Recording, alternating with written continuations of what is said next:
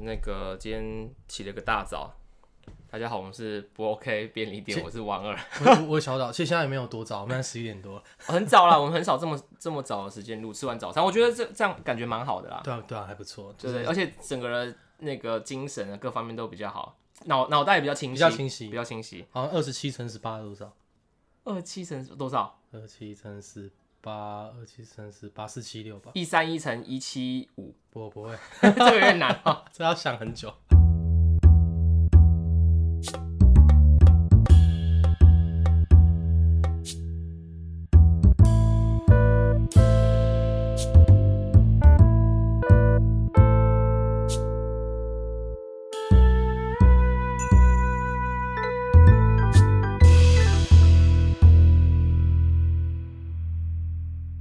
哎、最近哎、昨天达叔过世的新闻，哎、是你贴给我的吧？我贴给你的，嗯，你你你你有，就是大家大大大家都，我看大家都开始贴他以前的电影的电影的截片段截图嘛，截对啊。图啊，什么呃，有一个最大家最常贴的就是呃呃星爷跟他，然后说哎、那下次有机会再合作哎、了哦，那是哪一部电影啊？我好像是呃喜喜剧之王不是喜剧之王还是我忘记了。哦，蛮看了蛮有感觉嗯你你的哦对你对吴孟达的最最印象最深刻的电影是哪一部？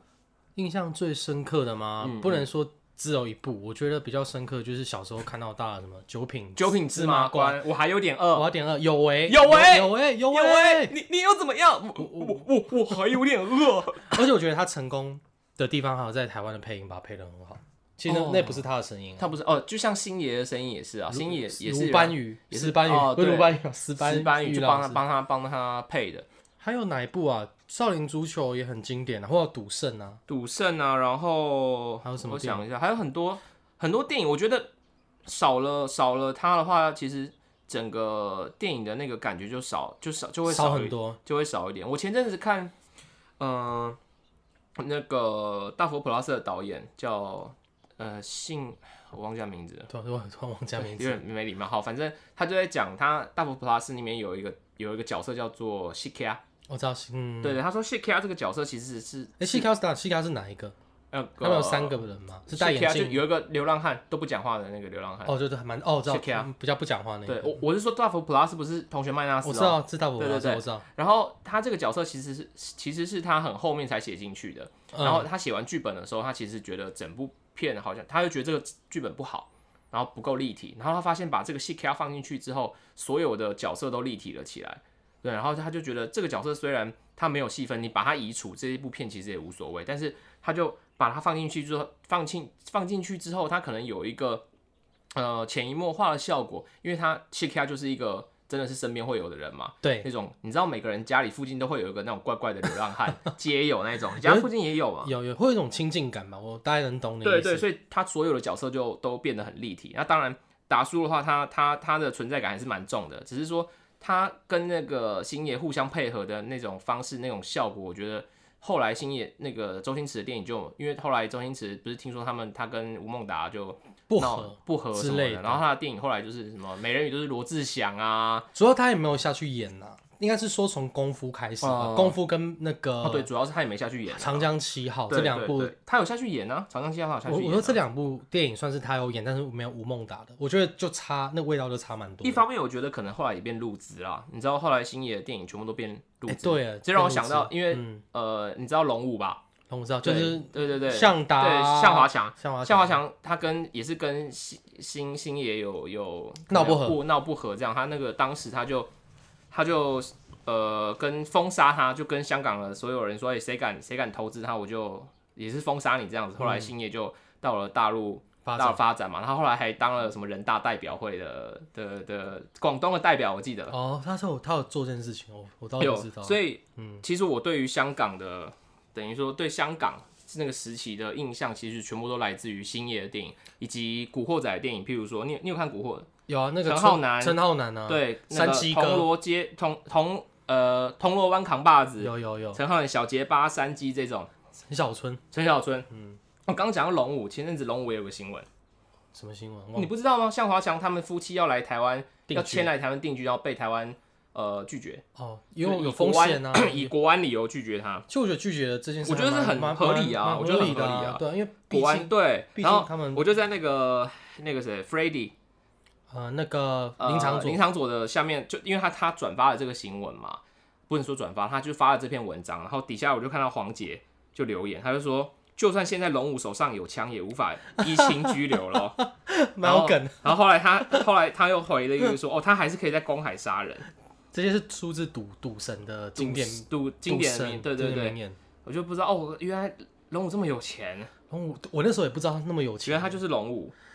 就而且他他其实老实说，诠释龙武这个角色诠释很好啊蛮好的，很好啊，不不苟言笑。对对对，很好啊，他他这个角色就是深深的刻在大家心心底啦。辛迪对对对对刻在心里所的以你名去字。你去过香港吗？就没有去过，有点遗憾，因为现在如果去香港的话，哦，你没有去过香港哦。之前本来有想去，但是后来跟朋友就是决定先去日本，所以后来就没去香港。可是现在要去哦蛮香可惜的。香港就有点尴尬，是个你还好啦，时你平常也没有在乱发一些乱七八糟的新像闻。我认识你啊，我就危危险。 哎、你是不是认识汪二啊？然后我说哦，认识。然后我说不认识，然后他就拿出不 OK 便利店的那个。他说：“来，你们讲这是什么东西？”然后啊把你们的对话全部拿出来。他说还有那个，就是在审问的时候还有那个，对对对对对印成白纸黑字来，你的。们 EP 六的时候是不是讲了一句什么？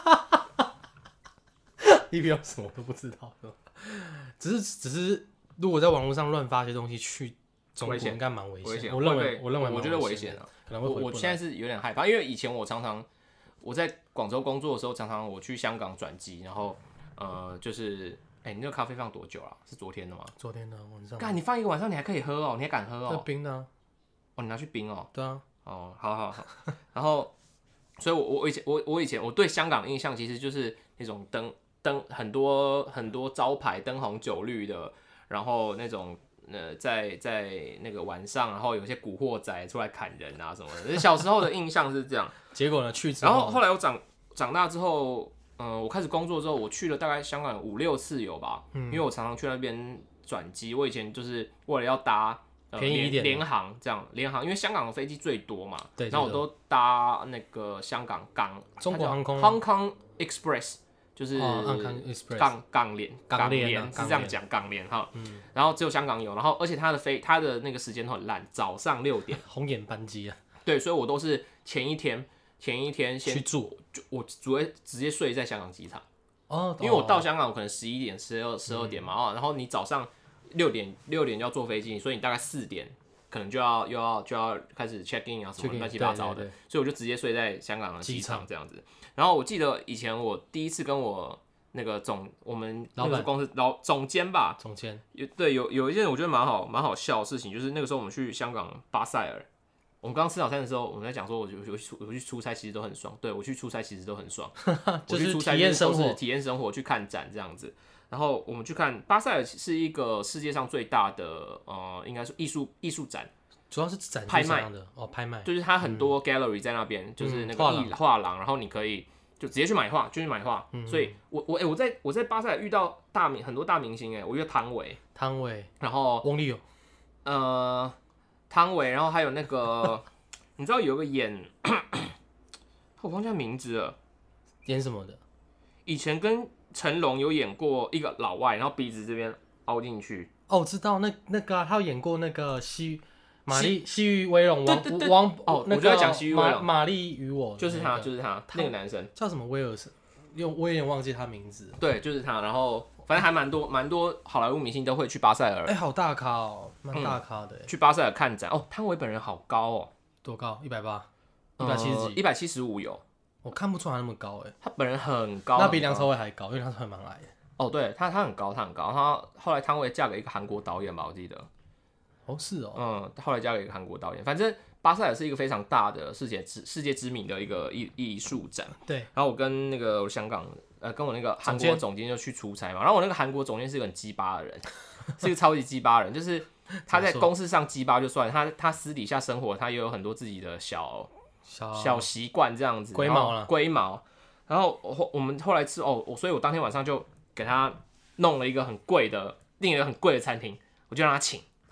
你也是够急还对，我就订了一间拥记，香港是专专门吃那个烤乳猪的。 对，我就是妈，我就心里想，妈，你这么急，这么急吧，我晚上一定要好好的狠敲你一顿这样。然后我就去吃那个拥记，嗯，呃，我们就港式两个的人吗对港式两个人吃了台币大概六千块吧，其实还蛮贵嗯，还蛮贵的。 一个人吃了三千，那其实蛮贵的。吃的过程如何？吃的过程其实东西就蛮好吃的啦，然后大家其实也聊得蛮蛮开心的，我就跟他聊天这样，然后就讲讲话，然后后来我们就想说，哎、那我们就晚上好难得来香港两个，我跟他就我们晚上就去那个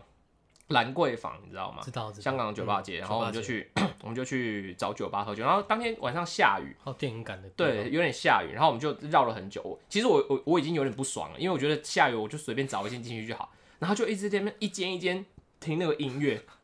然后说哦这间不行，品味看对，品然后就嗯好这间不行，然后我们就他妈绕一大圈，后来终于找了一间他觉得好像可能还可以的，然后我们就进去喝了这样，然后酒过三巡之后，我们大概十一二点十二点多回家，反正我们就搭搭 taxi 回我们要住的饭味，店他们。叫什么迪士？的士，嗯然后诶、呃我记得晚上我们还被还好像有点被坑，因为因为晚上你过那个十二点那个那个费用计程车费用很高这样子，好了，反正我们就回去了这样，然后就我因为我们太晚 check in，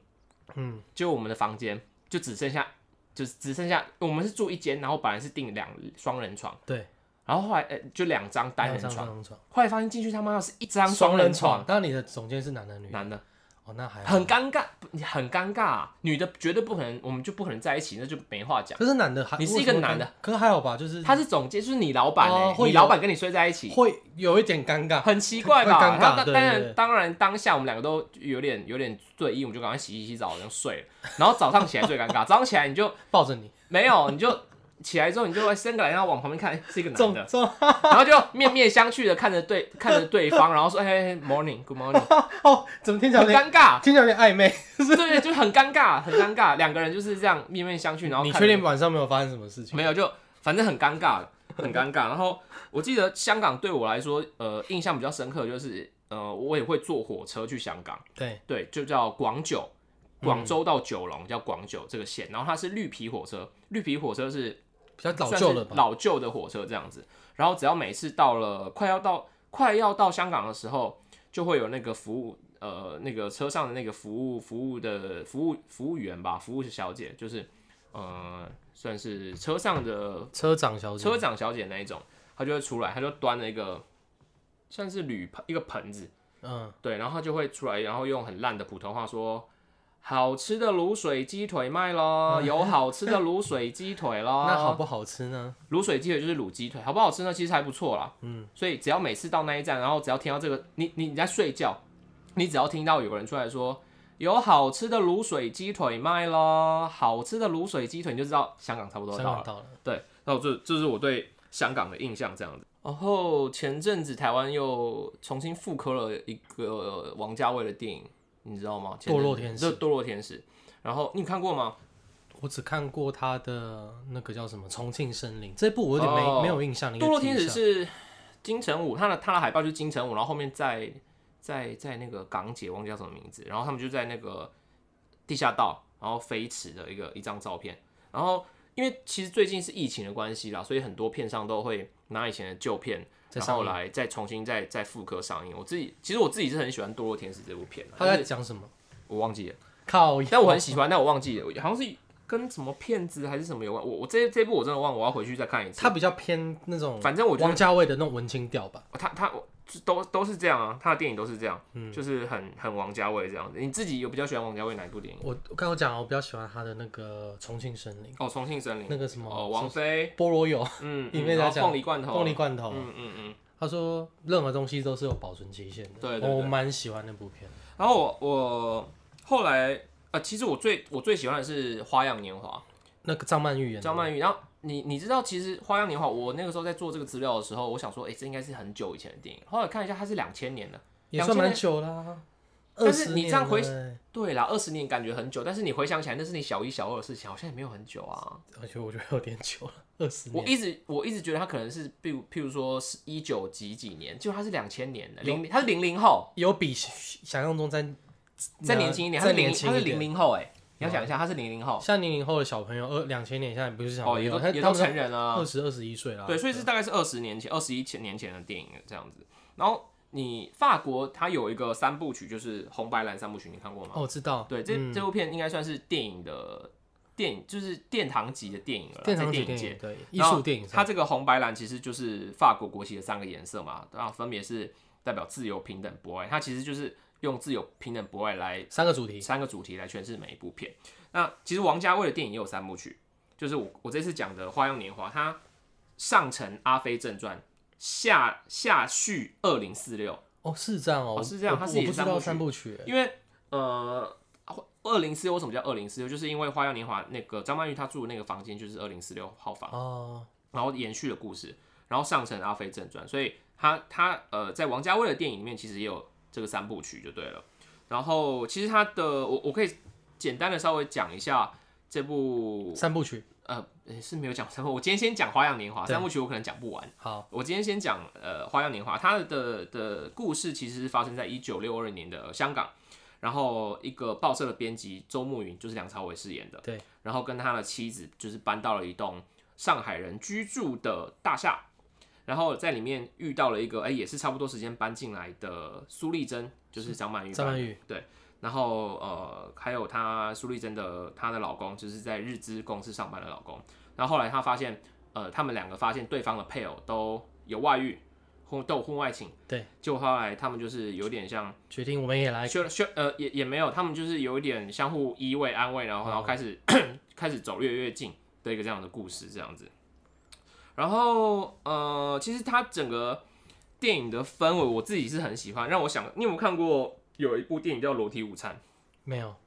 那是谁的片？呃，它是一九九一年的一部，我记得它是从小说改编的啦。然后我为什么会想到这部电影，其实是呃，因为我在看《花样年华》的时候，他们有一个嗯有一个场景，就是他们的过道，因为香港你知道香港有有一个香港脚，香港脚为什么叫香港脚？因对啊，为为什么？香港很潮湿，然后以前的那些警警察啊什么，他们的以前以前的鞋子的的材质没那么好，密不透风，所以他们常常在那种很潮湿的环境下，又要穿那样子的鞋子，所以就是有有就是有一个这样子的症状，然后那个时候就我们就俗称叫香港香港脚，脚对，是这样来的。然后它有个场景就是一个很破很破旧的那种呃一个过道吧，就是一个巷子，巷子，然后那个巷子它的巷子的墙壁上就其实就贴满很多，台湾也有很多啊，什么抽水肥啊，什么哮喘啊、租屋啊这种很很很破烂的广告单这样子，然后有一盏小破烂的黄小小灯在上面。对，然后他们两个就常常在那个呃小巷子里面擦肩而过，然后或者是在楼下的小面店吃饭。然后我会想到《裸体午餐》，是因为他们这部他这个场景其实他处理的那种有一种烟雾弥漫，然后有一种氤氲的迷幻的气息。嗯，朦胧，对他只要每次过这个道，我就觉得他们好像有一种就是穿越到另外一个平行时空的感觉，就是他这个他这个走他这个巷子好像是连接连接现实跟 现实跟你知道非虚现幻嗯虚幻的一个、一个走道虫洞这样子冲啊。动，然后对有有机会可以 有机会可以聊一下裸体午餐啊，它是一个很很荒诞的一个剧情，其实它有点像、有点像那个拆火车，哦不能说有点像超就是说车比较商业化，很强，很强，哦很是啊强就是很强的电很影，强很强很强非常天马强的行空还有嘛点恶心，还有点恶心，竟然用恶心形容，怎呃么蛮说？蛮恶心的，蛮恶是心的是血腥上的恶心，还是是呃男女之大家有间？机会哦可以去有可以有机会可以去看一下。然后今天我今天就不讲，因为又要讲，可能又有很多可以讲。然后 OK，反正就是很荒很荒诞的剧情这样子啦。然后呃，其实我呃我记得我第一次看《花样年华》的是应该是大学的时候吧。然后因为毕竟我大学的时候是自诩是文文艺青年， 所以我就觉得我一定要喜欢看这种电影，对一定要喜欢，就算我觉得很无聊，我也要喜欢看。那所以倒倒尾如马你所以看吗？看也看，然后那个《花样年华》，我当时看的时候，我就当大学的时候，其实我就是喜欢的啦。但是我当时的喜欢，我也不知道为什么喜欢。然后嗯我我前阵子又看了一次，我就觉得，哎、其实还有点无聊。嗯你说花样，对，《花样年华》其实对我来说，呃，当然它里面的男女主角演技就是我们就是毋庸没话置说疑毋啦庸毋置置疑疑啦。他们也得了当当年金马男女主角，就是因为这部片。对，但是呃，对我来看，我自己是比较没有被打动，就是他的演技剧情剧情方面，就是他张曼玉的，我觉得张曼玉的演技就是有一点点对我来说有点生硬，你说在这部片里面，，对他就是还是他故意做出来，演也有可能啊用的很像舞台，因为我觉得王家卫的电影都有一点点那种，呃，那叫什么啊、就是没有那么贴近生活的感觉，就觉得说在生活中好像不会讲出这样的话，也有可能，也嗯有可就能，他的他有一种很他的独特的演出方式跟他的世界观，但是也有可能是二十年前的那个时候流行这样子的演技氛围，也有可能啊，就可是是可是我觉得我我我在呃讲一部也是香港的片子，我就相对嗯于《花样年华》或王家的片，我更喜欢这种风格片。不知道你有没有看过那个陈可辛导演拍的《甜蜜蜜》，就是黎明跟张曼玉演的。他的故事主要是讲说两个在中，他们两个都是中国，在中国人中国人，然后他们来到香港打拼的故事。因为好像以前、在以前那个以前的时代，好像香港对你说英属香港的时候，英属香港好像对跟台湾台北一样，就大家会有一个向往，说想要去香港那边工作。那那个故事也是讲说两个离乡背景的年轻人在香港相遇的故事。哦，这听，所以这个这个背景其实这应该会比比那个《花样年华》更早一些吧，它的更早更早时一空些背景，但但你你你看那部片的时候，你就虽然完全没有在香港生活过，可是他很接地气的把那时候离乡背景的青年们会遇到的状况都把它演出来。哦哦所以哦所以那时候我就觉得，哎、这部片的张曼玉或者是梁朝，哎、不梁那个谁黎明黎明都演的蛮好的，我觉得那个时候的导演们其实对香港是有一个憧憬。有个憧憬，不能说憧憬，可能是有一个幻想，就是香港它变成一个时代或者是一个城市或者是一种生活方式的代名词。所以那个时候你就讲到香港，你就会想到说，哦，可能有九龙寨，然后有很混乱的街景，然后有很穷的，有很有钱的，然后有英国人，然后有各个地方的人种。文化嗯对文化的冲击很大。然后对，当然，反正《花样年华》就发生在一个这样 这么冲突的背一景个之背下景之下，这样子，所以呃，但是我刚刚讲到，其实它的里面的 包含剧情，它的剧情其实很很空压洞抑，很哦压抑，压然抑后很很对，很那个时代的压抑的感觉。其实，所以剧情上，当然你细细去品味，它还是有很多细节可以去看。但是若比较起来，我会更喜欢《堕落天使》的剧情啊。剧情但是我对于其实我对于《花样年华》这部片来讲，我觉得它的服装会更让我感到有有嗯有有兴趣这样子，因为就是其实我们提到王家卫的电影，其实我们不得美不术提到一个人叫张淑平。张淑平是他呃所有王家卫的电影哦，大概有九成御用的御用的美术、服装，包含剪辑，剪辑很重要，在电影里面是的御用的，反正跟他合合作了很久的负责美术的，呃对对对对。然后呃，其实张淑平这个这个人，其实大家可能比较少听到他的名字，但是我讲一个他比较接近我们生活中的一个作品，嗯就是二零一五年他帮华航设计的制服，哦，空就是姐他的制服这样啊对是他设计，然后我觉得蛮丑的， 我我自己觉得蛮丑的大啦。概长什么我样不子？喜欢，很像花瓶，很像一个花瓶。现在我好不是像说那个人，我不是说空姐像花瓶，我是说他设计出来的那个形很像花瓶嗯那。现在还有在有啊套，是你那可以去套吗看啊，就是那一套啊，上面是红啊色我知的，道下面是灰色我知的，道啊一个拼接的、剪接的的，风格，对对对，然后我不喜欢啊，然后当然大家也有很多批评，然后呃，他就说张淑平自己，他说他他他说他设计的不是时装是，呃，他说他设计的是时装不是制服，但我心里想说靠腰这就是制服啊，就人家叫你来设计制服。我反正我觉得我自己是我自己是没有很喜欢啊，我觉得不像就不时髦，它不像时装，它比较像是从，就是有一种艺术品的感觉吧，他可能太想把它走走啊他秀他很想要去设计它，你知道很多东西，你故意想要去设计它之后，它就会它就会变得很生硬，就是它不自然，嗯它不像一个。当然啦，空姐制服当然还是要有一点仪式感， 是但是我我我我反而觉得它，我我反正我自己没有很喜欢，大家可以去看一下。但是当然这是我我自己的意见、啊，主观意见对啊，对张淑平还是一个很优秀的设计师这样嗯子。然后讲到这个，其实呃，空姐的制服，我就去稍微查了一下空姐的制服，我看了看，在我心中的第一名其实是大韩航空的。大韩航空韩国，就是那个我们电视荧幕的显示的这个哦，空韩嗯姐，就是它比较有人味啦，然后又又蛮生活，然后又又有气质，它不会让，因为它像其实裙子的裙长蛮蛮重要的，它不会太短，所以它在一个比较适中的长度，刚好在膝膝盖的地方，而且配色它的那个用浅蓝色，我觉得蛮对，蛮轻松舒舒蛮舒舒适服的嗯蛮舒服的这样子，所以我觉得在我心中它是第一名这第一样子，然后第二名的话，我觉得是我们的长荣。哦，长龙好看对，欸，长龙航空的衣服，我觉得剪裁很很别致，然后也很高雅。然后你知道他们在飞机在送餐的时候，空姐在送餐的时候，他们外面会再罩一个那个围裙。对，然后他们有时候会有就是一些主题的时候，他们会那个围上那种 Kitty 的围裙，嗯哼，然后就会有一种会会有一种幻遐想，不是就是里面是一个很正装，然后外面套上一个这个，你就觉得哦好可爱嗯，冲突性，冲突性，然后包含他们都会弄一个包梳一个包头嘛，对，然后我就觉得哇，这个我我自己觉得长荣的衣服是好看的，制服是非常好看的啦，就是我觉得是优雅不失可爱这样子。然后呃，对我来说第这其实不算第三名，就是我因为我查了他们有一个我也不知道是哪来的一个排名，他们觉得法国是发航行，空的发航是第一名，但是我觉得太隆太隆重了。它的配色发行跟的穿它它是穿黑搭色的，对就是个深色的，然后系了一个红色的大腰带这样子。但我觉得它太隆重，它太像那种迪奥啊，然后嗯迪奥的那种设计师那种大大裙摆很高雅那种。但我觉得那在飞机上好像不太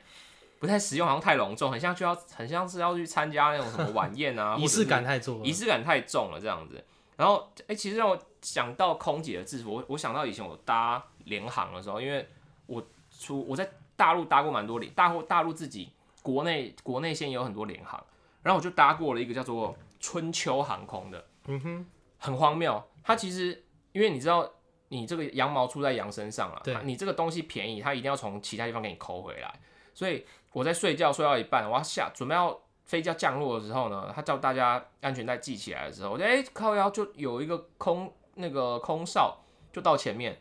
然后就开始跟大家推销东西，对，就推销好像是。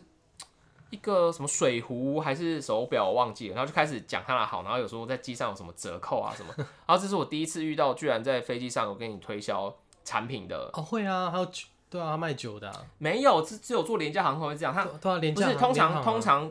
一一般正常的那个航空公司，它就是给你一个小本子，你要什么自己看啊你自己看，它不会给你推销。虎航啊什么的，我做虎航啊，然后这些什么香草航空啊都是这样，它就是给你个小本我子。之前做东方航空也有，东方不是联，联航航空，可是我遇，东方不是联联航，可是我遇到遇过东方还是对啊，有在推销哎，东方是一个集团，它底下有很多航空公司。哦，那可能其中对啊一个，那可能其中一个就是春秋航空应该是嗯其中一个，其就是中它其中一个航线这样子，所以我觉得这是非常非常荒谬啦。然后呃，回到回到我们刚刚讲的《电影花样年华》电影里面，呃，我刚刚讲说他，我对他的在服装上可能会更有兴趣。那你知道，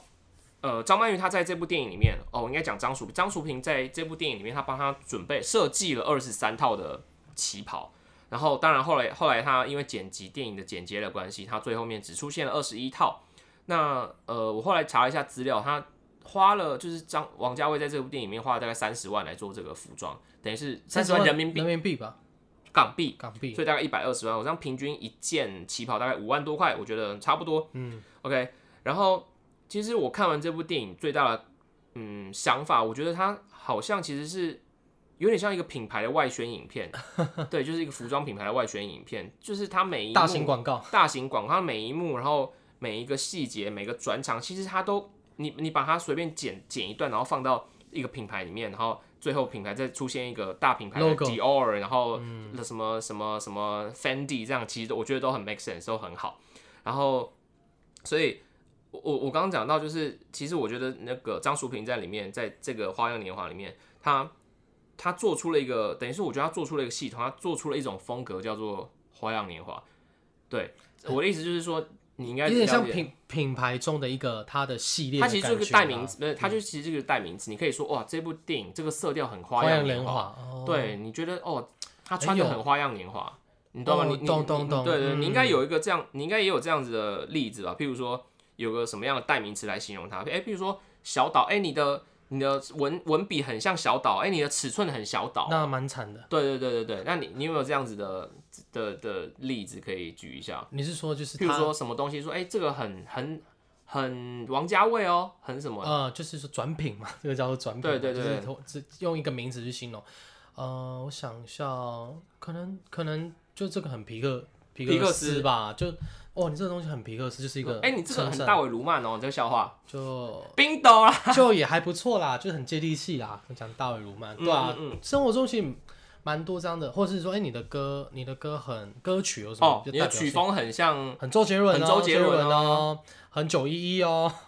这是是包是扁？是是包啊，雅俗共赏啊，对不哦，对？阳雅俗那共个赏啊阳春白雪，阳春白雪啊、阳春白雪都好好猫白猫被喜欢的都是好猫能抓老鼠的都就是是好猫，对，被喜欢就是好。好猫。对，对不过对你能做到一个，即使是负面的好，你你可能就是这个词可能对人有点分，但是代表你就是被人家记住了嘛？有流量才会被人这样子就讲是。哎，你这个影片拍的好小玉哦，好小玉哦，就是有算是一半包一半扁呐、但至少你被记住了嘛就。是说哦，你东哎，西小玉都没有在拍片哦。小玉嗯好像没有在拍片大，家好，我是小玉，他讲话会这样那吗？后来有一点他哪会这样讲话啊？这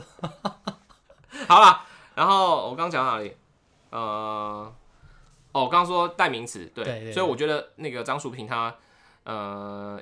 等于是发明了他他做了一个东西叫做花花样样年华，华，就是他他跟王家卫配合，然后大家只要提到花样年华，其实脑中马上就会浮现那个那个很氤氲的气那个那气个质气氛，然后确实确实，服装，对你只要一讲，应该说你讲你花讲小岛，小小就好，嗯，然后你就 对，反正你只要讲到这个东西，大家大家其实就会想到，哎呦，花样年华当时是什么样的场景？哎、而且我题外话就是，你刚才讲王家卫会他的电影都有一个，就是有一种美感。那我觉得跟他自己本身的一些背景也有关系，嗯因为王家卫我记得他是读美术系出身的，所以他在画那个分镜的时候，嗯美术设定其实是非常详细的。我之前看到，呃，之前有一篇内容在介绍，就是一些中国啊、华人界有名的导演他们的分镜的风格，就是其实他们在给呃在拍摄影片之前。看到脚本，他们自己会先拟一份那个王家卫的分镜是可以出一本书的，很像在看漫画，欸就嗯嗯，他画的非常的精致跟详细，因为他对美感这件事情是非常要求要的。求的，那另外一个对比的，我那时候觉得那个内容很好笑，这个对比叫做姜文，你知道姜文吗？哦，我知道讲让完，子弹飞的，嗯嗯是一个让很子弹飞棒的演员，他的分镜就很火柴人，就你会觉得很像是国小生画出来，就是哦哦很好很很可爱，很可爱，很好哎很简笑，单很啊。简单。可是你看他呈现出来的效果还是很棒的，所以呃，应该说每个导演有有他他导演脑中会有个画面，啊画面有自己的风格这样子，可是王家卫应该就比较专职在导演吧，因为王其实王家他美术卫设定了，电影，我觉得它有个特色特点，就是它的对白很少，就是只要他能用画面说话的话，他其实就不会再多一句对白。哎，没错，他对会不这对样子，因为嗯，我觉得这对我来说，这样也是一个很棒的呈现方式。因为我看电影，其实我就是用用画面、用眼睛哦。其实我我不要听。其实如果如果你把《花样年华》的全部的，我在想，如果你把《花样年华》全部的对白去掉，说不定你从头到尾看也得懂啊，也也是看得懂的。所以我觉得这样，其实这样是才是雅俗共赏嘛，就是默片。就是一个一个聋，就是失聪的人，其实也也是也看得懂也是看得懂。可是我，可是我觉得演电影中还是要适当然他适当的音乐言语，言语，然后他的音乐其实也很棒啊。只是我的意思是说，他的对白其实他的风格就是他对白很少，然后用可能用场景、用服装，就我们这次讲的，可能用光线，然后来更好的诠释故事的内涵。然后当然，它里面其实这部电影它一直重复很多东西，譬如说音乐，它里面有个最、呃呃，它的那个耳配熟乐能详吗？耳熟能详的一个配乐，它一直重复，一直重复，一直重复这样。然后，嗯，其实哦，我刚刚讲说它的服装，然后它的服装其实是贯等于是贯穿整部片，从前前面到后面贯穿整部片的一个很重要的点。呃，我就说以苏丽珍的皮包，就是张曼玉的皮包，跟不是周包皮慕云的不是包皮， 然后跟周慕云的领带，这两个东西其实是算是故事的开端，也是象征他们呃各自的另外一半的婚外情的一个很大的，应该说是信物吧。嗯，对，所以是其实故事就是从从这个地方开始的，包含呃呃，我们刚刚讲张曼玉她穿的一些衣服，其实她穿的衣服的色色调其实都可以来讲故事。我们我举我举个例子来讲，譬如说张曼玉她太她的老公陈先生，只要出差的时候，张曼玉所有的衣服都是以黑暗色系。暗黑喻色暗喻的什么呢？就是那种有点心情郁闷守在家里守守哦守着她的丈夫，嗯然后心情很阴郁的那种感觉。所以她的服装的话，呃，只要是她丈夫出差，然后不在不在她身边，她是衣服都是以暗色系为主。对，然后很明显是她只要老公她老公一回来，她是她的那个旗袍就马上变得那种很多缤纷的色彩，然后喜悦颜色很喜悦这样子。我觉得暗示她的等于是心境的一个转换。然后我最喜欢的一套是她。呃，有一次在跟梁朝伟在他们住的那个小房间的走廊相遇，然后他看刚看完电影回来，然后他穿了一件薄呃，应该是改良色旗袍，然后他在胸口这边是一个薄纱，黑色的薄纱，应该是欧根纱这样，然后里面还有一件双层的，我就觉得哇，很 fancy，嗯哼，就是那个年代有这样的衣服，我觉得很好看，就是优雅又不失性感这样子。所以呃，其实生活中常常有这种会依照穿着来猜测一个人的心情，你会吗？会，就像呃，像谁啊？就比如说你看到什么同事，然后诶今天穿什么，说哎呦，今会天啊会啊会，就说哎你小今鸟天是不是要去心约情不会啊？错哦对啊，或是其实我衣喷香水这样子，衣服或者是他的呃穿，就是除了衣服之外配饰吧，也可以刚才可以猜一下这个人在干嘛。你自己嘞，你去，比如说你去约会的时候，你会特别做什么打扮吗？我会我是我就你会在意，就你会对，譬如说你你对，要今天整齐就啊重要去见一个重要的人，你在服装上你会特别拿出一个什么东西来穿重要的人的话，一要有点一点点仪式，要让他，我觉得至少让对方觉得我有认真在准备，譬如说，重视这件事哦情。那你告诉，你，那你要怎么让他我就直懂接穿吊嘎，让他印象深刻这样。对，就是你要夹你会脚穿什拖么？海干海滩裤，然后你就会你见会穿什么？你说我嘛，我就可能会要看对象是谁，像摸那个对象给我，像我突哎然也不哦，知你道的暧昧对象暧昧对啊象的话，我觉得要就想喜欢他，呃，让他觉得我重视这一次的约会，所以我的衣服一定不会是平常可能那种很非常休闲的，可是稍微会呃，就是会那请举个例子来讲，你说你会穿什么衣服去见他？我会穿什么衣服吧？对可能，呃，我会穿哦，随便我想一下，我们要去，然后假如要去看电影的话，然后对可能看出去要逛逛的话，所以对我会穿的让他觉得我是一个阳光的人，所以我的配色还是会找比较明亮的，不会穿的太太。为什么太你去深看色电影要让人家啊，在电影院里面是黑，他怎么看得出我你说穿结什么束啦之后，我们如果要去街上逛所逛以的是话，早上的事情吗？那不要讲看电影好了，就是在白天，然后我们出去逛逛动物园。我、逛动物园如果穿的很很暗色系，为什么会觉得有点太隆重？又不是说要准备去求，就是一些去哦比求较偶，求求婚什么之类，就是那种比较比哦较有。你还是没有讲重点，说你要穿什么？哦？你说你这么这么 detail？对啊，你要穿什么？呃，去那个的话，我穿好卡其色的裤子，然然后后上面可能配一个比较浅色的呃浅蓝色的那种可以呃卷起来的。哎、是不是韩国语吗？韩国人哪有这样子？啊韩国人穿一个浅蓝色的衬衫，你要讲衬衫，然后它就卷起来、啊。可是那个衬衫干，所以你可的是那个衬衫没有那么你的那么 fashion icon 就是韩国语啊对，，我觉得韩国语不韩国干韩粉啊，语被发现了，呃，所以你 fashion icon 就是韩国语，然后你头发还要故意中间把它剃掉，我要剃掉啊，我现我现在就是光头啊，我我要剃光头不啊，是哦光头是秃我要头，秃头，好惨。你中间还要剃掉这样子。应该说明亮明亮感嘛，就是我会让让整个人看起来是明亮，而且我觉得，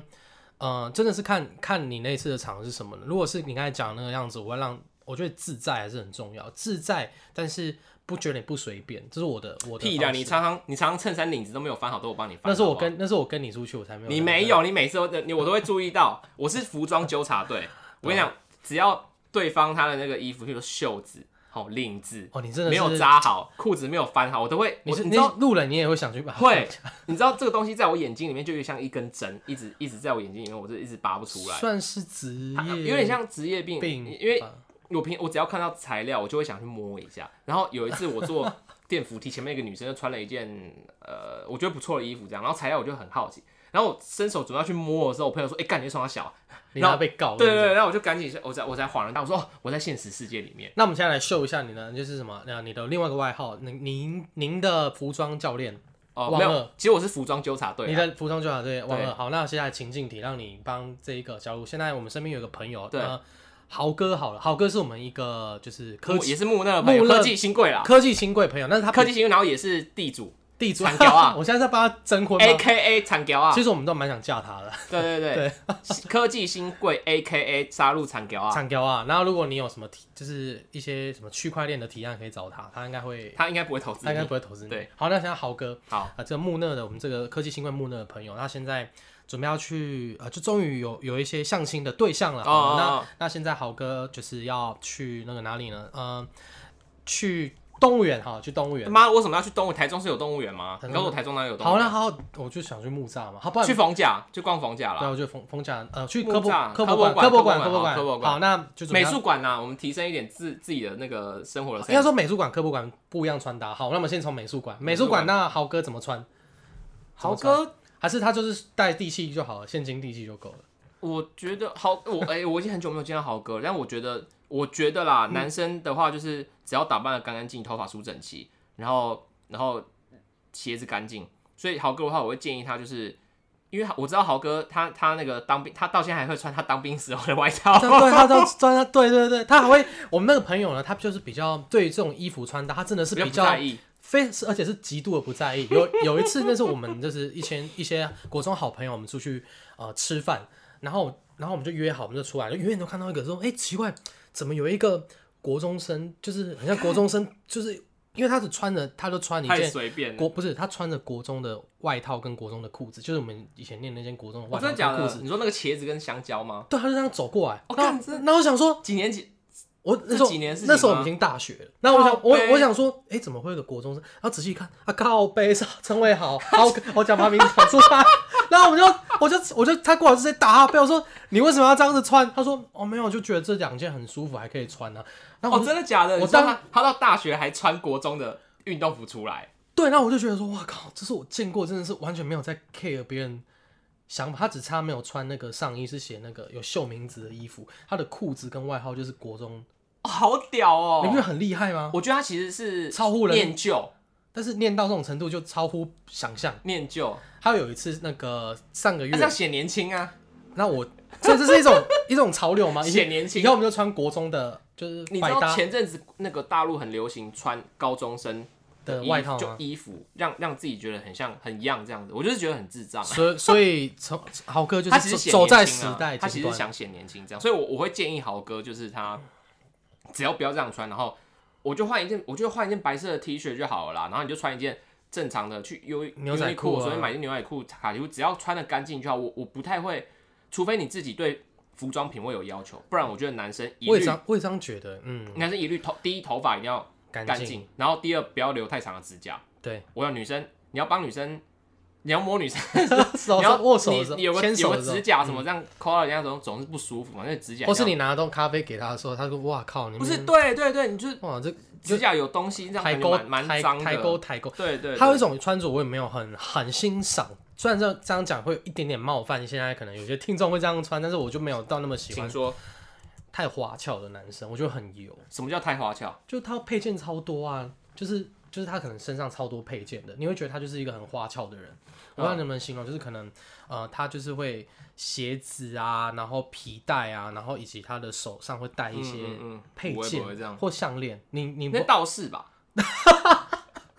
那是塞工，那是工作需求哦那啦种，需求。可是我对啊讲、我讲你应该能理解，就是他会就很塞多工啊，塞工是工哦人家工作需求啊，那除了塞工之外，一些比较痞痞痞的哦那种穿搭 OK，OK，法啦，好，应该说不好但。是我就说不我就好驾驭我就不好说我驾驭就说那是自己的呃对服装有没有风风格有没风有格啊要求嘛？对啊，所以如果如果我觉得你对服装没有要求的话，你就是干净简单就好。我又想到一件事情，我觉得情侣穿情侣装就是 dress code 很智障，怎么说？就是你在路上而已，我们在附近，然后常常看到什么什么我爱什么我怕老婆，然后什么另外一个女生就哦穿我爱老公，我觉得这个也超智障。那个那个蛮智障，但是但如果是哦我觉得可以搭配色系，但是不要穿一模一样。对啊，那我这样我觉得这样还 OK 啦。那如果是那种，我我觉我得看到穿一模一样，很我真的丢脸我真的我觉得很糗。你说穿一模一样是哦，你说嗯两个人穿一模一样的啊，对不对？就 T 恤，然后我们就买两件。但是如果是家庭那种，那叫什么？蛮温馨的，我有家小庭加那啊小对孩对子对，加就小可孩以那个了我觉得还可以。但是如果是情侣，然后穿什么？哦，我我爱爱老婆，老，婆。然后我怕老老婆，婆这种我就会觉得很很智障这样。那如果以后以后你老婆叫你穿，你就拒绝，我不可能穿这种衣服啦，我觉得很蠢。我就会说，哎，那我们就比离如说婚我们吧。来搭搭配色系，我们今天走一个裸色的色系，我身上是不穿衣服，你看，你就是无知，裸色就是代表带带一点有点像皮肤色这种，哦然后驼色、咖啡色，这就叫裸色。你看，死直男，是直男。哎，如果如果你的另外一半他的就是比较穿衣没有你那么内行的话，你会把他调到会穿吗？还是你就是我呃就随性我就我好，我随我性不就好。我我就会让他就是，也不能太邋遢啦，但我觉得我会稍微讲一下，我说，嗯、那个裤子这样好看吗？哦，哎这裙子好像怪怪的、哦哎、用 cos 我说啊，靠谁？考考 C 的这样子我用们哦啊这。T 恤好像那个领子的地方有点像荷叶哦、那我刚才提到那个豪哥这个朋友，基本上你的我就不会理他不会像豪哥这样我子。不会，我不就是他穿什么我就我无所谓，反正他也不是我女朋友。不是我说你的你的对象不肯跟豪哥这样子，就是对自己的穿着，哦不可能啦！就第一次跟你约会。会的时候，就远远的看到他穿着一个国中你的嗯制说，服在那哎、边。你是什么什么？你是 入了国中，对不对？然后你怎么知道？废 废话你是要啊你穿那个制服啊？那如果是黑佳佳，然后穿高中校服，哦，黑佳佳最近有拍那个起床的那个，因为后来是刮刮胡刀的。哇天啊，那个 OK，来了，宝贝你之前还说你对他开始冷，好像我还是有冷点冷掉了，我觉得还是有点有点尴尬。其实我觉得拍起来是有点尴尬，有点尴尬。其其实他实蛮蛮尴尬的，但是蛮尴尬的。他可爱，嗯，还是可爱反正我觉得有有一点尴尬，我觉得不太不太自然啊。我不知道他私底下是不是这样啊？我就是不晓得谁被我我不知道。如果是你被吵起来，我我被吵起来，我一定不是这样啊。那你是不超不爽的啊、我一被吵起来，我一定是超不爽，说创啊小啊那就是广广告嘛。干嘛啦？哦，好，我们回我们回到我们的我们原好，我本那原本个主题，讲一下那个我们刚刚讲到旗袍嘛，对对对，结尾我想要跟大家科普一下这个旗袍这个是什么东西。我相信大家生活中应该很少会穿到旗袍啦，真的是基本上你蛮你自己会穿旗袍我当然是不会啊。哦，然后你没有没有穿旗袍这个经验 就对啊了。你有穿过吗？嗯，我有做过旗袍，对，以前那个我大学的时候，我工作记得吗不是不是，我们我们学校要做旗袍，对然后我们做四分之一的吧。然后我记得有一次，那个大家在准备期中考、期末考、大学，然后大家都哀鸿遍野这样。为什么？就是大不大家，我是说别人，哦除了我们系之外，大家就要考试啊、K 书啊，对然后我自己在那边缝绣花 鞋，然后我就我还发文，然后我就花鞋，对我是自己在那边发缝绣花鞋，嗯对，然后呃，旗袍这个东西呢，跟大家稍微科普一下，好不好？这个讲到旗袍，我就想到我两年前去广州博物馆，对，我还在工作的时候，那个时候有个旗袍展，呃，然后讲到旗袍，其实旗袍跟香港有个很大的渊源，那之后我再讲一下。是那其实近代女装史的话，我们必须从一个地方开始讲起，一个很重要的转捩点、哦就是讲古啊辛亥革命。汪二讲古，对，汪老师讲讲过，古就辛亥革命。哎、你知道辛亥革命呃最重要的事件是什么我吗？真的我有点忘哦记，我还给辛你亥辛亥革命就是八国联军那个吗？辛亥革命之后我真的就忘记成立了中华民国的政府，啊，辛亥革命嘛，对，孙孙我们哦我的们国父孙国对父，辛亥哦所以呃那个时候就呃那个时候很迂腐的这个清朝啊，清末、嗯那个清清末哎、不是，就呃对推翻清他末明初了，就民民民民国民国初期，对对对，那个那个时候纸老虎哦，民民国大清就已经灭亡了。对我们知道大清其实是一个很很封闭，就是满族啊，他们就对是对很封闭，然后就自我为中心这样。但其实世界世界各个地方，比如说英国工业革命，各个各个国家都已经起来，就还然后就只只有这清朝还在在在皇宫里面干嘛？固步自封啊就是固步自封，对不对？然后所以辛亥革命这个事件间接的导致整个中国的 呃市场哈，整个门户洞开，就譬如说呃开始很多人都进来了嘛，譬如说呃当时有很多日本的留学生也回来了，所以当时的呃女装其实它呃有许多样式并存哦，譬如说呃满人的旗袍，满人就是清朝人哦，旗人，那汉人的一些裙袄，汉人就是。哦，就是原本在在对中原的汉人，然后西洋的那些裙子，因为洋人那个那些外国人也都来来到中国啊，对对对，所以当时的服装的样式是非常多的，丰富很非常丰富的。那其中是呃旗袍的话，它其实字面上就是被它其实就是旗人，就是满人当时的服装，所以它哦受叫到旗袍，它受到满人的服装影响其实呃最深，所以之后我们其实都称称它为旗袍。那呃，我们知道呃辛亥革命之后，那当时整整个中国就是很很混乱嘛，等于是乱成乱成一一团团这样乱成一团。那上海啊，还有一些江江浙沪那边的一些旗袍师傅对，为了逃难，就跑到当时相对稳定的香港。嗯，那个时候是英属香港，所以他们都跑到了香港去呃自立门户就对了。所以香港呃的的旗旗袍技术，当然你会看你会看到，其实台湾现在还有一些，他会说什么他是上海师傅的，对，对什么上海派的哈，然后什么什么哪里的的的师傅的旗袍店这样子。那所以有一大批的，就是旗袍师傅去跑到了江浙沪，呃，旗袍是跑到香港，然后自立门户之后，诶，你记不记得以前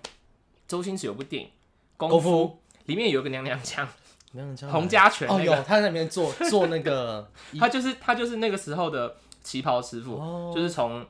呃上海那一带的过去的过去到香港，然后就是他就是那个时候的旗袍师傅，对所以那个时候旗袍师傅，呃，他们的等于是裁缝技巧啊，各方面其实都非常的高超这样子，然后加上当时香港就是英国人嘛，对所以英国人又把呃西方的一些立体剪裁的技术带到了呃在香港，对所以。呃，当时这两个技术就融合在在一一起，起最后就变成我们呃后来所说的改良式旗袍。对所以我们在电影里面看到的那些旗袍，其实都是改良过改的良。式的，对，可以看到张曼玉的呃脖子，它其实很呃旗袍这个东西蛮注重女生的体态，所以你可以嗯看到在脖子的地方，它会特别抬高，然后抬高会让你整个人挺起来之后，你在走路的时候就特别的优雅，特别婀娜多姿。哦，所以服装其实是一个限制你呃身体行动的一个怎么讲，一个一个反正是一个限制的一个载体之类的。对那呃，你当你被服装限制之后，你的整个行动行动上其实就会转转化成另外一个模式，比如说我懂嗯你穿西装，你就不能做非常大的动作，动你作手就不能抬很高。那个姿态就会有对，姿态就会改变，所以这是服装对也是对人的一个影响，然后也是间接的去展现说，哎、你今天穿了西装来，代表你很有诚意，正对式吧？因为你穿这个西装，这个西装至少它的做工各方面，这个价钱也不菲，嗯部你分，愿意穿这个衣服来，代表你你尊重我这样子。那其实到最后嘛，呃，当时你知道，呃，那个什么文化革文革文革文革你知道吧？一九因为一九四九年中华人民国共和国成立，一九六六年文革，所以文国文革的那个时候，间接其实也影响到了香港当时的整个社会，然后所以当时的香港社会其实也是非常动荡的。对，所以从呃那个时候开始，呃，整个整个香港社会的可能一又有一群人就因为这样的动荡，又移民又又移民到可能英国，又离开了香港。嗯那当时的整个工业化的设备，它旗袍这种东西其实就慢慢没落了。大家觉得这个时间花的又又多，又然多嗯后成本又高，所以旗袍到最后就慢慢没落了没落了，对，所以呃，《花样年华》这部电影在两千年的时候，其实它又复苏了这一股旗袍旗风袍的风潮。当时呃，外国人他们看到这部电影之后，他们就觉得哦，原来东方世界有这么一个优雅、这么美丽的衣服衣服，然后手工感这么强，然后这又可以这么时髦，所以呃，《花样年华》在旗袍的这个呃怎么讲历程这个这个历史的洪流当中占了一个非常重要的角色角。色，对对对对对，所以我结论就是之后，譬如说台湾就是没落什么东西， 我们就拍一部那样的电影。台湾现在有什么东西没落？凤梨哦，最嗯凤近梨凤梨凤梨现在凤所以要拍凤梨大电影，对凤凤会拍一个什么凤凤梨梨大电影，呃小农的凤梨哈，然后凤梨从一些台湾有什么抛啊虾嘛，抛虾抛啊吗？抛啊，然后那个就拍拍一个什么 on on 来红来啊，的电影。然后去复苏那个台湾的凤梨，这种振兴经济就不用不用一直去告诉我们说要吃凤梨。台湾有什么衣服是服装是比较已经开始没落的啊、我想一下，早期因为台湾的有什么代表的衣服吗？台湾其实没有什么代表的服装，因为对啊，台湾本身的民族其实闽南闽南，然后又客有家外省客家原住民有，啦，原住民的那些衣服啦，但是它会没落有它的原因嘛，怎么说？因为不实穿呢、啊确实不时穿，它而且不实穿，而且它呃嗯，它仪式感蛮仪重式的，感蛮重，重的，它不实穿嘛，不实穿的衣服其实，嗯，但它其实会渐渐会会被淘汰的东西都有它的原因啊嘛，还是它已经转化成另外一种模式，因为我常常看到有人穿一些图腾的，像古着那样的图腾，哦，过渡对，到我觉得古着我觉得你这个去说法蛮好的，就是把它变成用我们现在人比较可以接受的形式，对啊，放在把它变成图案化，然后放在身上。因为古着我看到蛮多的类似出现那种图腾是原住民的那种图腾印第安风有，现在其实还蛮流行一些民民族的图腾的，是一直都有在流行。对，对所以呃，就我觉得，嗯，不实穿或者是它会被淘汰的东西，它它最后如果它要继续生存下去，应该去转换成它的另外一种存在方式来存在在这个市哦事场业上上哦面。符合这个市场潮流对对对对对，所以哦，我今天这个有没有被科普到？有就听完之后就懂得就想要穿旗袍，就常穿旗袍了。我们就你你你很少看到路上有人穿旗袍 哦。旗袍的话比较少看到，我我只记得我以前大学的时候，我们有一个也是一个 cos 那叫什么？ cosplay 哎、算 cosplay 的一个 Dress 嗯活动 dress code 的活动。然后那天那天反正就是要穿中国风啊，就真的有班上女同学哦，真的去租旗袍去吧，租来租来穿的。然后我就印象中是其实蛮性感的，因为他们的那个哦，旗开叉旗开袍开很高。开很高，如果你在它开的开朗腋下，有开到地下的吗？ 那不是旗袍了吧？那我就在旁边侧边看，我说我可以看到那个啊，那你穿什么？腿，我忘记我穿什么了，但是我就是塞工的衣服，那也算古着吧。你可以，你可以，你可以不穿，但是就是啊你可以不穿是不穿， 就是你可以不穿那就中报警。中国中国风的，就是你可以去，好像是女生特别穿有奖励的样子，我忘记是什么了，就呃我我想到一件很很很靠北的事情，是不就是那个以前我有一次我跟我弟去台南，对然后我们去，因为台南很多南部很多古着店，对，我们就去了一间还蛮有名的古着店，然后我们就进去之后，那天那个店员哇，很长得很好看，嗯就很漂亮这样子，然后就穿了一个，我记得她穿了一个红色的洋装，然后她身高也蛮高的，对，然后就是很别致就对了，然后就很好看。我第一就说哇，这个这个店员应该会喜欢那种那种古古着咖、古着男这样子。哦，然后我就说，我弟就说他想要穿他那个 那个京剧的衣服，因为我弟是 读读京剧京剧系，的他说哦，那不然哥我来穿京剧的衣服去来逛街这样。然后我就说，哎、人家是喜欢古着，不是喜欢古 人呢、欸对啊，不是喜欢古人啊，我是蛮想看 你看你弟穿，然后看他的反应怎样的。但我会傻眼吧，会哎、蛮蛮有趣的，就穿的那个京剧的，通常会觉得是看到鬼啦。如果你今天 在你，如果你今天在你房间看电视看到一半，然后有人敲门哎打我开，我会哦吓一跳，看一个化完妆的一个女生哦、我会吓一跳。然后穿那个古人的衣服，看这一哎定是呀，看到好毛鬼啊是，有点毛哦，在你窗外这样，有点毛。你弟是什么老生哦，老生演老生，哦，那更可怕。老生常谈的老生。那有点可怕。对对，所以一般在在在家里面看到这样的，都会觉得是看到祖先呐、看到祖先 了。对啊对啊好啊，那我们今天这一集就差不多这样了，拜拜。拜拜。周城是霓虹，一闪一烁。骑着只听着伍佰的《夏夜晚风》，红灯停时还没有前走，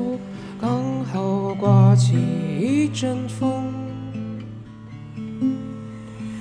有你味道的风。来不及哼完半首就要向前走。后座虽然现在不再有你了，可是没关系。